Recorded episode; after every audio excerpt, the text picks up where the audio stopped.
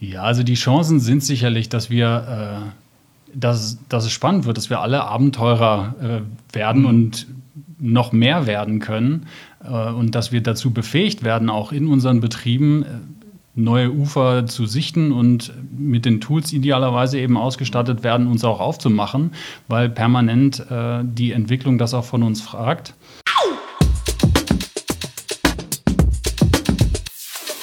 Herzlich willkommen zum Indie4 Podcast, dem Podcast für alles rund um die Industrie 4.0. Mit spannenden Gästen aus Industrie, Forschung und der Politik. Präsentiert von Tim Mittelstädt und Marius Roth. Produziert von der Tech-Agentur Invendo und dem Virtual Reality Studio Tim Mersive.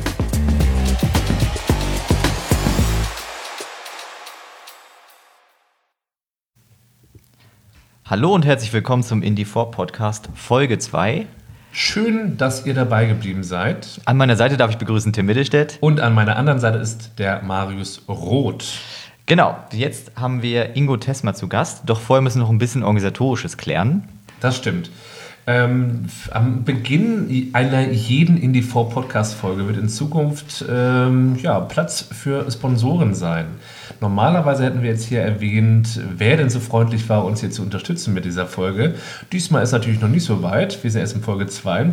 Aber wenn ihr oder Sie denn auch Lust habt, äh, uns zu unterstützen, ja, hier unter dem Podcast in der Beschreibung gibt es dazu einen entsprechenden Link und die Mailadresse direkt zu uns.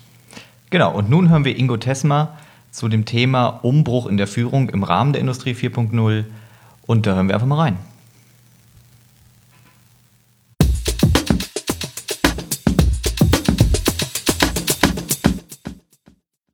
Ingo Tesma ist jetzt heute hier vom, vom FHM, der Hochschule des Mittelstandes, genau. ähm, zu Gast. Wir treffen uns auch hier auf der Indie4-Konferenz auf der Hannover Messe.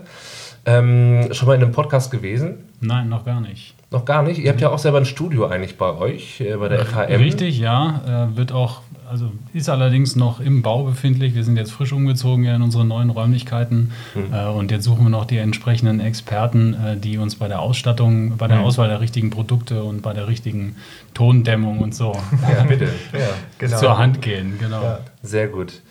Ähm, aber selber Podcast hören oder sowas, ist das ein Thema oder? Ist ein Thema, ja. Ähm, nicht so breit, wie das inzwischen in den ja. Medien präsent ist. Äh, so viel Einzug hat es in mein Leben jetzt noch mhm. nicht gefunden. Mhm. Aber also so Klassiker von Timothy Ferris, also für mhm. mehr amerikanische Podcasts, mhm. äh, die tauchen schon immer mal wieder auf in der Playlist. Genau. Okay. Ja. Dann erzähl doch erstmal was über dich. Wer bist du überhaupt und wie bist du dann sozusagen zur Hochschule des Mittelstandes gekommen? Ich bin von Haus aus äh, Hannoveraner erstmal mhm. ähm, und Ökonom, Steuerjurist. Äh, mhm. und dann an der Uni Hannover dann studiert? An der oder? Uni Hannover studiert, genau. Mhm. Ähm, ein LLM im Wirtschaftsrecht gemacht, ähm, an der äh, Wirtschaftsuni in Wien, mhm.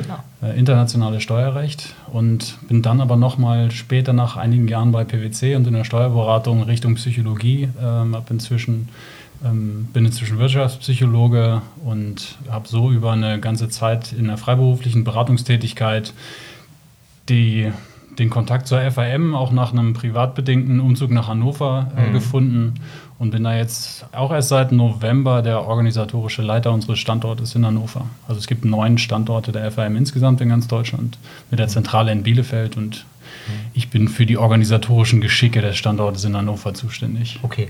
Und ähm, was genau sind die Aufgaben des Standorts? Die Aufgaben des Standortes ist im Grunde, da ist jeder Standort weitestgehend selbstständig. Also wir haben ein Portfolio an Studiengängen mhm. ähm, von Journalismus, Psychologie, mhm. klassische BWL, Virtual Reality Management, weil das okay, eben. da wird es ja ein bisschen abgefahren. genau. Von den Klassikern. Also es geht von ja. klassisch bis äh, sehr modern. Das ist eben der Vorteil einer privaten Hochschule. Wir können uns eben enorm schnell orientieren an aktuellen gesellschaftlichen Entwicklungen. Ähm, genau, also wir bieten unser Portfolio an an der Lister Straße äh, mhm. hier mitten in Hannover und wir haben eine wissenschaftliche Leitung, äh, mit der ich mir die Leitung des Standortes teile und äh, die organisatorischen Geschicke, also Stundenplanung, die ganze Infrastruktur, die obliegt an mir. Und seid ihr deshalb, weil ihr euch so schnell anpassen könnt, sage ich mal, an die an Anforderungen des Unter der, der, Unternehmen, der Wirtschaft, des Mittelstandes, seid ihr deshalb hier auch auf der Hannover Messe und bei der ähm, Indie-4-Konferenz? Weil wenn ich höre Journalismus etc., mhm. was ihr so ähm, eigentlich als Kurse habt, das ist jetzt nicht unbedingt Industrie 4.0 lastig. Ja, also die Fachhochschule des Mittelstandes trägt ihren Namen ja, weil sie geboren ist aus der Handwerkskammer Ostwestfalen-Lippe. Also natürlich. das erkennt man ganz klar. Ja. Also äh, die FAM war von Anfang an im Grunde eine Ausbildungseinrichtung ganz nah an der Wirtschaft und auch an mhm. der mittelständischen Wirtschaft. Äh, und der Mittelstand in Deutschland äh, hat ja nun durchaus auch Größenordnungen, äh, wo die Industrie äh, und auch Themen der Industrie 4.0 immer wieder eine Rolle spielen. Ähm, und da wollen wir natürlich permanent ein Ohr dran haben und haben wir auch, sind in Kontakt äh, mit Führungspersönlichkeiten, äh, aber auch natürlich dahingehend, dass unsere Studierenden immer wieder Praxisplätze in der Wirtschaft bekommen. Wir sind einige der wenigen Hochschulen, die sechs Monate Pflichtpraktikum haben und gleichzeitig eine wissenschaftlich fundierte Arbeit darüber schreiben lassen, die im Grunde fast gleichwertig mit der Bachelorarbeit ist. Mhm. Das heißt, der Praxisbezug äh, der FAM ist da immer ganz zentral im Augenmerk. Okay. Was sind denn die wirklich relevanten Themen, die sich jetzt gerade ändern für Führungskräfte ähm, mit, ja, mit, quasi mit dem Umbruch mit der Industrie 4.0? Also ein zentrales Thema ist natürlich die, die Veränderung der Strukturen. Ne? Mhm. Ähm, und gerade wenn ich jetzt an meinen Werdegang auch in die äh, Psychologie noch zurückdenke, solche strukturellen Veränderungen im Kopf äh, mhm. lösen immer Stress aus. Äh, okay. Eben nicht nur für die Führungskräfte, sondern auch für die Mitarbeiter. Und gerade in der Industrie gibt es eben äh, ja von, den, von der Arbeitsart her, von der Arbeitsstruktur her schon Prozesse, die vorgegeben sind, an, denen sich, an die sich das Denken angepasst hat im Laufe mhm. der Zeit. Und wenn sich jetzt diese Prozesse verhältnismäßig schnell ändern, kommt das Denken nicht so schnell hinterher mhm. und eben auch nicht bei allen, allen gleich schnell. Das ist mhm. eben das große Problem. Ne? So Führungstheorien haben eine lange Geschichte ähm, und orientieren sich immer so auch ein bisschen entlang den gesellschaftlichen Entwicklungen. Äh, aber nicht jeder kommt gleich schnell mit diesen gesellschaftlichen Entwicklungen hinterher. Ich meine, wir erleben es auch an öffentlichen Universitäten oder so. Äh, wenn man die Zeitung aufschlägt, hat man das Gefühl, morgen ist man seinen Job an der KI los. Ja, genau. Äh, und wenn man sich in der Uni umguckt, ist man aber froh, wenn die Leute Outlook richtig bedienen können. Ne? ja, ja. So, das heißt, da gibt es schon immer einen relativ großen also in der Soziologie sagt man Cultural Lag, wo unterschiedliche Mitarbeitergruppen äh, und unterschiedliche Abteilungen eben auch unterschiedlich schnell bei solchen Entwicklungen hinterherkommen. Und das ist natürlich dann für die Industrie und auch für jede Führungskraft ein relevantes Thema. Mhm. Können, ist das denn eher aktuell so eine, so eine, ja, sagt man, Atmosphäre, wo man sich darauf freut, dass neue Herausforderungen kommen, oder hat das eher noch einen bedrohlichen Charakter grundsätzlich für Teams? Na, sowohl als auch. Ne? Also es gibt die, die äh, jetzt auch angesprochen werden durch, sagen wir mal, holokratische Führungssysteme. Mhm. Ähm, die sind gut ausgebildet, die kennen sich aus, ähm, die haben Tools, mit denen sie gerne arbeiten, von Anfang an schon. Die sind heutzutage im Zweifelsfall schon Digital Natives, mhm. ähm, aber zumindest gewöhnt daran, sich immer mit etwas Neuem auseinanderzusetzen und die freuen sich dann darauf, idealerweise. Ne? Mhm. Da äh, ist dann die Frage, na, was ja in der Beratung auch ein großes Thema ist, ob dass die Organisation, die diese Person anwerben möchte, ob sie sinnstiftend genug ja. ist, ähm, weil so die Fähigkeit, sich im Leben und in der Arbeitswelt zu orientieren, im Grunde schon da ist. Auf der anderen Seite sind aber eben die, die haben es sich bequem, ist so ein bisschen übertrieben, aber mhm. die haben sich angenehm orientiert mit dem, was sie hatten, was sie konnten, sind auch nicht alle gleichermaßen ausgestattet mit der Kapazität, sich schnell anzupassen. Ähm, und vielleicht auch konfrontiert gewesen mit äh, industriellen Abläufen, wo an, spontane Anpassungen auch nicht wirklich gewünscht waren. Ne? ja, Also machen die ihren Job, weil sie zuverlässig sind in ja. den Prozessen, die idealerweise auch möglichst standardisiert sind. Mhm. Äh, und da ist es dann natürlich ein Problem, löst Stress aus und denen macht das dann keinen Spaß. Ja. Mhm. Gibt es da irgendwie eine, eine Musterlösung, wie man die Leute sozusagen jetzt in dieser neuen modernen Welt führen kann, also Themen oder, oder Buzzwords wie Design Thinking oder agiles Arbeiten oder so, ist das dann sozusagen flache Hierarchien. der flache Hierarchien, ist das der heilige Gral, einfach das einfach anzuwenden oder ähm, kommt es drauf an oder ähm, was wäre da der Tipp des Profis? Also es kommt sicherlich natürlich darauf an, wie es immer darauf ankommt. Mhm. Aber ähm, ja, so ist das ein Allgemeinrezept. Ne? Gibt es ein Patentrezept, ja. das irgendwie in agiler Führung oder in Design mhm. Thinking oder so äh, liegt? Mhm. Ähm, New Work ist ja jetzt auch kein so wahnsinnig neues Thema ja. eigentlich. Also in, in, der gesellschaftlichen Diskussion sehr wohl, in den mhm. wissenschaftlichen Gedankengängen, äh, wenn man an Friedhof äh, Bergmann, äh, wenn ich mich recht erinnere, mhm. ähm, denkt, dann ja nicht. Der kam in den 60er Jahren und ziemlich genau zu der Zeit hat äh, der Soziologe Antonowski sich ja mit Resilienz beschäftigt und damit, dass ein Mensch, äh, dass Menschen ein Kohärenzgefühl brauchen. Mhm äh, um zufrieden in ihrem Leben navigieren zu können. Mhm. Und dieses Kohärenzgefühl setzt sich zusammen aus den äh, Teilen, dass sie die Tools brauchen, um ihr Leben bewältigen zu können, dass sie mhm. die Bildung brauchen, um die Zusammenhänge in ihrem Leben zu verstehen und den übergeordneten Sinn, auf den sie dann mit dem Wissen und den Tools hinstreben. Mhm. Ähm, Wie tief muss es dann gehen, dieses Verständnis? Wie die Welt funktioniert. Ich sag mal, es, es, kann ja auch stressig sein, wenn man zu viel weiß, wie die Welt funktioniert. ja, definitiv. Und je mehr man weiß, desto mehr weiß man darüber, was man noch nicht weiß. Ne? Ja, ja. Ähm, jemand hat mal gesagt, dass das Wissen ist wie eine Kugel äh, und je größer die Kugel wird, desto größer wird die Kontaktfläche mit der Außenwelt. Mhm. Ähm, das ist dann schon sehr philosophisch. Ähm, aber ja, also dieser Sinn oder das Verständnis, das war ja die Frage. Äh, das wird natürlich jetzt spannend bei den neuen Führungstheorien, wenn man jetzt sagt, man hat ein holokratisches Führungssystem und äh, es gibt keine Abteilung mehr. Man kann halt dann als Mitarbeiter unglaublich wenig an andere Personen abwälzen, sondern es gibt die Teams und die müssen immer mehr wissen, eben viel mehr als in einem autokratischen Führungssystem, wo der Chef nur alles wissen musste mhm. ähm, und sich allein damit auseinandersetzen, ob er alles weiß oder eben nicht. Äh, als Mitarbeiter konnte ich dann sagen, ne, ich muss halt machen, was der Chef sagt und der weiß, wie es geht. Mhm. So, und dann äh, ist, reichen mir, reicht mir wenig Verständnis, ein paar wenige Tools und sinnvoll ist, was der Chef, was der Chef sagt. Mhm. So, und je offener das Ganze wird, je mehr Leute mithorchen müssen, was vor sich geht, weil auch die Führungskräfte darauf angewiesen sind, dass sie das tun, weil sie selber nicht an so vielen Stellen ihr Ohr haben können, desto problematischer wird es halt, desto mehr Wissen ist gefragt, desto mehr Qualifikation, Weiterbildung, Fortbildung ist gefragt mhm. und desto besser müssen aber auch die Tools äh, in der Lage sein, dieses Wissen transportfähig zu machen zwischen den einzelnen Teams. Mhm.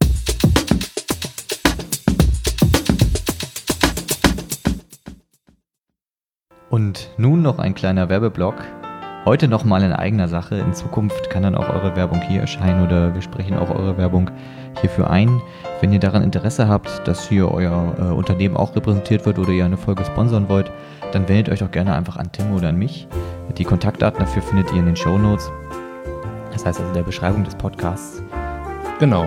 Wir haben beide unsere Unternehmen mitgebracht, diesmal für diesen schönen Werbeblock. Ich würde dir erstmal den Vortritt lassen, Marius. Dankeschön.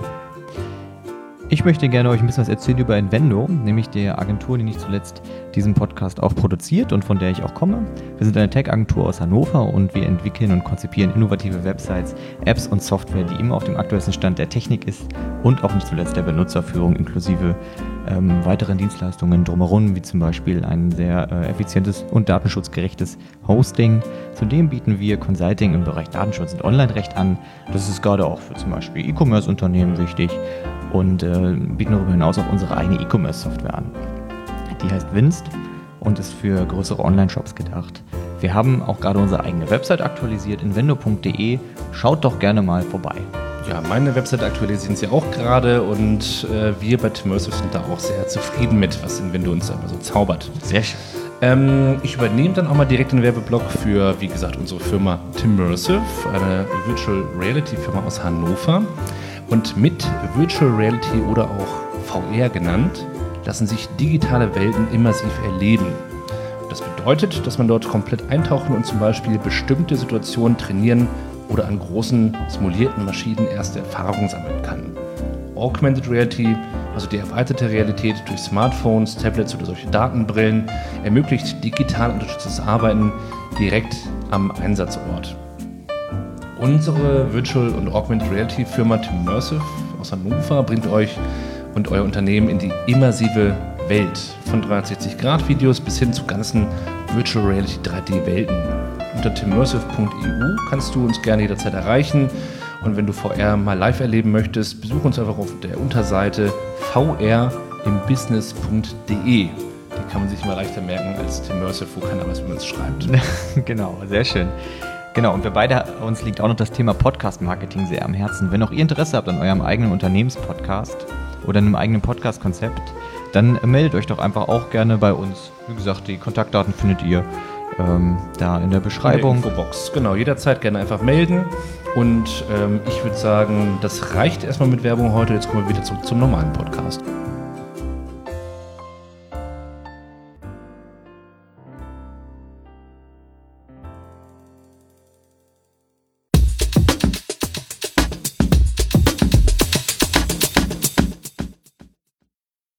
Also wenn man das alles so hört, dann hat man eigentlich eher das Gefühl, dass es grundsätzlich für den Angestellten oder für den Arbeitenden so einem Team eigentlich eher besser wird.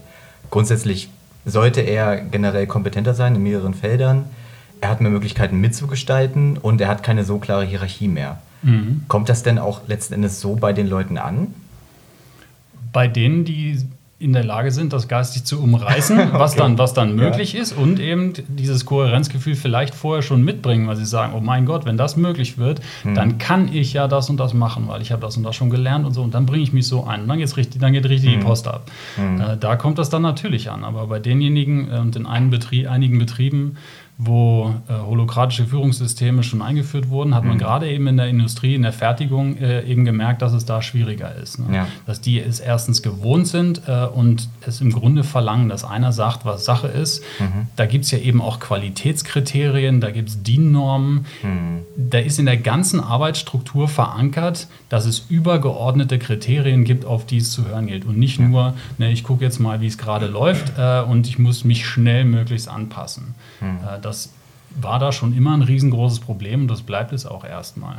Aber gerade auf dieser Arbeitsebene am Band, sage ich mal, ähm, da wird ja ähm, gerade darüber gesprochen, dass durch KI, durch äh, Robotik etc. da ja viele Arbeitsplätze auch wegfallen, in dem Sinne, dass man ja mehr Zeit hat für höher qualifizierte Arbeit. Mhm. Ist in unser Bildungssystem jetzt überhaupt so auf dem äh, ausgestattet dafür, dass wir sozusagen die jetzt alle befähigen, ähm, die sozusagen durch Roboter ersetzt werden, mhm. ähm, dass sie wirklich was Sinnvolleres machen können? Oder müssen wir da unser Bildungssystem erstmal umschmeißen? Umschmeißen nicht, aber genauso wie in der, in der Wirtschaft draußen, in der Industrie auch, äh, ist auch im Bildungssystem das Thema Digitalisierung ganz groß. Wir merken das jetzt auch. Äh, die Fernstudiengänge werden immer gefragter. Das heißt, die Leute sind angewiesen darauf, aber interessieren sich auch länger im Leben für Weiterbildungsmöglichkeiten, weil es gefragt ist, aber auch, weil sie merken, was möglich ist und äh, neugierig sind. Ähm, gleichzeitig sind kombinierte Studiengänge äh, aus der Industrie heraus, also Unternehmen suchen Studienplätze für Mitarbeiter, hochqualifizierte mhm. Mitarbeiter, ähm, auch die über eine Ausbildung gegebenenfalls dazugekommen sind und wollen die im Unternehmen halten. Äh, das ist also auch ein Trend, den wir beobachten können. Äh, die Bildung wird sich davon verabschieden, dass sie einfach nur etwas ist, was man vor, vor der Arbeit mal so macht, äh, ein paar Jährchen und dann ja gut gerüstet ist und dann weitermacht, sondern äh, alle Bildungseinrichtungen, die FAM, äh, ich meine, wir sind jetzt seit ein paar Jahren in diesem Trend schon drin, ne? mhm. ähm, Massive Open Online Courses, mhm. ähm, je, ist jede Menge Online-Kursplattformen gibt es darüber hinaus, ob universitär mhm. basiert oder eben nicht. Ähm, also die das Bildungssystem, wie wir es im Moment machen, kann man sich schon fragen, so fachgebunden und weniger allgemein fähigkeitsgebunden, äh, wie im Moment gelehrt wird in Grundlagenfächern, ähm, ob das, ob da nicht quasi Metakompetenzen äh, fehlen, die man später für dieses lebenslange Lernen eigentlich braucht. Also ich wollte genau auf den Begriff gerade zu sprechen kommen. Den habe ich nämlich schon super lange nicht mehr gehört. Ja. Ich glaube, der hat sich ein bisschen gewandelt in den letzten Jahren. Ist so aufgegangen in die ganzen anderen das kann gut aus sein, dem ja. Bereich. Ja. ja. Genau. Ja, wir haben immer noch eine äh, Abschlussfrage zu dem kompletten Thema Industrie 4.0, nämlich wo siehst du quasi die Chancen Industrie 4.0, was erhoffst du dir und wo siehst du so die großen Bedrohungen? Das ja, ist wahrscheinlich also, eher so in Bezug auf Teamführung. ja, also die Chancen sind sicherlich, dass wir, äh, dass, dass es spannend wird, dass wir alle Abenteurer äh, werden mhm. und noch mehr werden können äh, und dass wir dazu befähigt werden, auch in unseren Betrieben äh, neue Ufer zu sichten und mit den Tools idealerweise eben ausgestattet werden, uns auch aufzumachen, weil permanent äh, die Entwicklung das auch von uns fragt. Und die Risiken äh, sind die, die wir im Moment allgemein in der Gesellschaft eben sehen, ist, dass eine, eine Schere aufgeht. Ja. Dass, dass Menschen zurückbleiben, weil, sie, weil wir uns nicht genug als Führungskräfte nicht genug Zeit nehmen, sie eben auszubilden, sie mhm. mit Metakompetenzen auszustatten, also lernen, lernen, äh, ja. sich gut zu organisieren, sie mit den richtigen Tools ausstatten, damit sie eben selber auch die, die Ruhe haben, um so eine Neugier für neue Ufer überhaupt mhm. äh, zu entwickeln. Ja. Äh, und diese Schere, die geht eben einerseits in der Gesellschaft auf, ökonomisch gesehen, aber eben auch betrieblich, was das Wissen und die Fähigkeiten betrifft. Und äh, da ist dann die Frage, ob sowas wie ein bedingungsloses Grundeinkommen mhm. äh, für diejenigen ist, die eben das Know-how und die Qualifikation haben, sich dann frei fühlen oder ob das im Grunde das Hartz IV für eine Schicht mhm. ist, die, die wir abgehängt haben und wo wir sonst nicht mehr wissen, äh, wie wir sie eigentlich einbinden ja. sollen. Und das wäre natürlich ein großes Problem. Mhm. Das bietet natürlich viele Chancen. Ich habe äh, tatsächlich mir gestern noch in Vorbereitung äh, die WDR-Doku zum Thema Industrie 4.0 angeguckt, wo ja. es auch nämlich genau um dieses Grundeinkommen geht. Ja. Was nämlich auch sagt, ähm, es ist einerseits dafür da, die Leute aufzufangen, aber andererseits auch den Leuten die Möglichkeit zu geben, sich so weit fortzubilden, dass sie halt nun mal quasi auch in dieser neuen Arbeitswelt ihren, ihre Position finden. Genau. Und dafür braucht es eben die, die Grundhoffnung. Ne? Mhm. Wenn Sie Zeit haben wollen und sollen, um sich fortzubilden, braucht es diese Grundhoffnung, das Urvertrauen in den Menschen, dass diese Fortbildung ja. dann was bringen wird und mhm. dass sie was machen können, was hinterher gefragt ist. Und mhm. die Frage ist, ob man, ob das Gros der Menschen, die dann in dieser Situation sind, dieses Urvertrauen, diese Grundhoffnung überhaupt mitbringen. Mhm. Oder ob sie sagen, gut, jetzt bin ich hier, jetzt bin ich mit dem Geld und mhm. alles, was ich bisher gemacht habe, hat irgendwie nicht so die ganz großen Früchte getragen. Also ist es wahrscheinlich am klügsten, wenn ich mich damit abfinde, dass das in Ordnung sein muss, was ich jetzt habe. Und ja. dann äh, stehen wir eben mit dem Grundeinkommen da und kratzen uns ein bisschen am Kopf. Ja, genau. Okay, dann vielen Dank für deinen Beitrag. Gerne. Wir sind gespannt auf deinen äh, Vortrag gleich bei der Indie-Konferenz noch und äh, ich denke mal, wir hören uns wieder. Ja, genau. vielen Dank, dass ich dabei sein durfte. Gerne. Prima.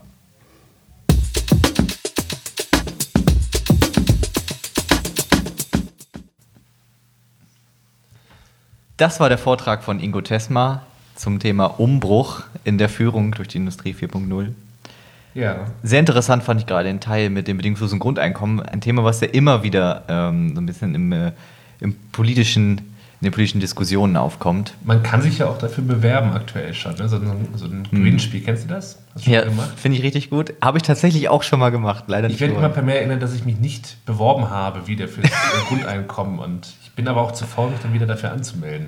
Ja, ich finde aber die Idee eigentlich sehr, sehr sympathisch. Das hat ja auch ein bisschen was von diesem, bei Lotterien und sowas kann man ja auch so Renten gewinnen, ah, sofort. Das, das, hätte ich auch viel lieber als ein paar Millionen auf ein Stück. Schön ja, immer schön. Monat irgendwie sein, keine Ahnung, 2.000, 3.000 oder sowas. Egal. Ganz entspannt. Ich meine, ich, da kann man ja auch noch viel daneben bei machen. Das klingt eigentlich ganz sympathisch. Deswegen finde ich die Idee vom bedingungslosen Grundeinkommen eigentlich da auch äh, durchaus angemessen. Und, aber die Gefahr ist ja tatsächlich, dass man Teile der Gesellschaft letzten Endes einfach nur noch dadurch abhängt und die dann mitzieht. Das, das stimmt auch. Aber wie viel müsste es denn sein? Deiner Meinung nach? Wie glaub, viel brauchst du? Ich glaube, also im Raum steht ja immer 800 Euro. Aber davon, ja. ich meine, wenn man jetzt den Grundsatz anwendet, dass ja die Miete nur ein Drittel des Einkommens ausmachen soll, dann mhm. ist das in Großstädten natürlich überhaupt nicht machbar. Das 800 stimmt. Euro. Aber es steigert nicht zuletzt auch die Kaufkraft. Im Zuge dessen wäre ja auch ein höherer Wert durchaus denkbar. Aber ich denke, so 1200 Euro wäre schon im Wert. Da wäre ich auch dabei. Da wäre ich auch dabei. Genau. Und alles, alles andere ist so obendrauf. Ja. Ne? Apropos obendrauf, es gibt wieder äh, neue Folgen. Wir hören schon mal kurz rein und wir verabschieden uns schon mal für diese Woche. Bis nächste Woche. Ciao, ciao. Tschüss.